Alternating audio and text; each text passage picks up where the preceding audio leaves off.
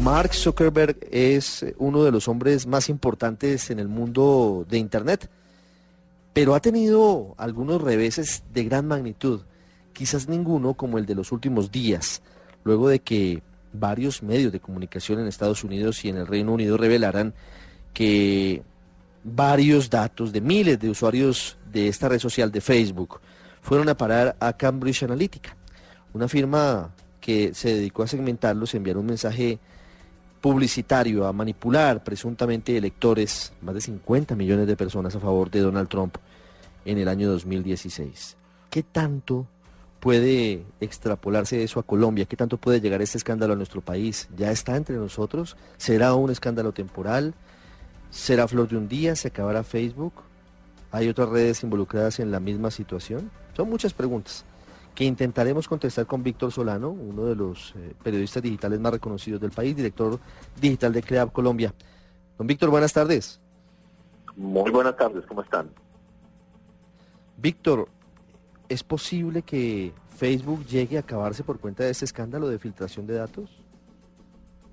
No, yo creo que no. Creo que evidentemente esto le ha causado un daño reputacional grande que en efecto muchas personas se van a salir, pero porcentualmente frente a una base enorme de usuarios de más de 2.200 millones de personas, pues no va a ser significativo.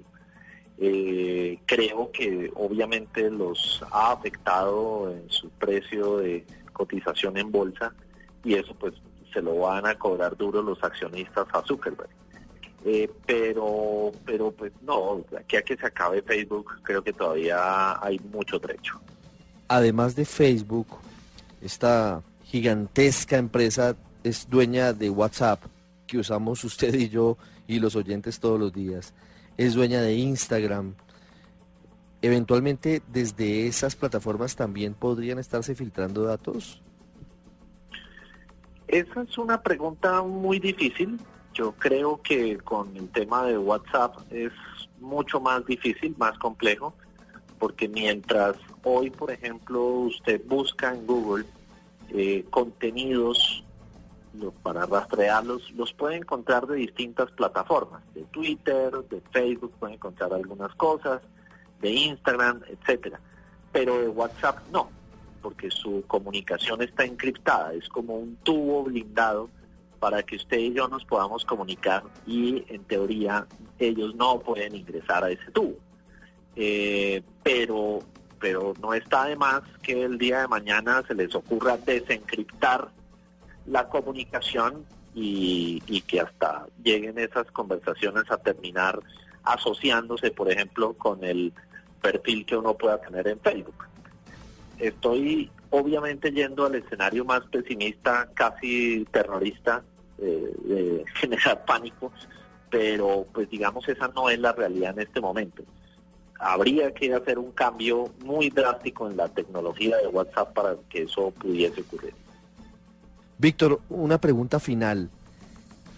Una situación como la que se está descubriendo hoy a través de la empresa Cambridge Analytica, de una aplicación que utilizaba Facebook y que tenía un convenio con Facebook y que finalmente eh, pues eh, tenía acceso a información de miles de millones de personas, podría haber llegado a Colombia, es decir, eh, podríamos hoy en medio de esta campaña electoral ser objeto de manejos desde empresas que podrían estar también segmentando de acuerdo a las preferencias, publicidades o mensajes buscando favorecer eventualmente una campaña en particular?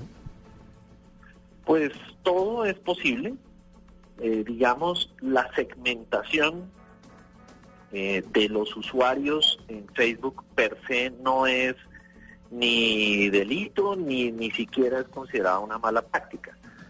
Eh, es totalmente legítimo que Facebook ofrezca la posibilidad a un anunciante de que segmente, por ejemplo, solo hombres que habiten en Bucaramanga que estén entre 18 y 24 años de edad, eso es posible, es legítimo. Eh, digamos, en eso no habría ningún problema y es una herramienta que, que se ve precisamente, repito, en un uso legítimo. Lo grave es cuando los usuarios no consienten la entrega de información y se utilice esa información para enviarles unos mensajes que busquen estimular eh, una acción y que además esos mensajes pues sean manipuladores, que eso fue lo que ocurrió con la campaña de Donald Trump.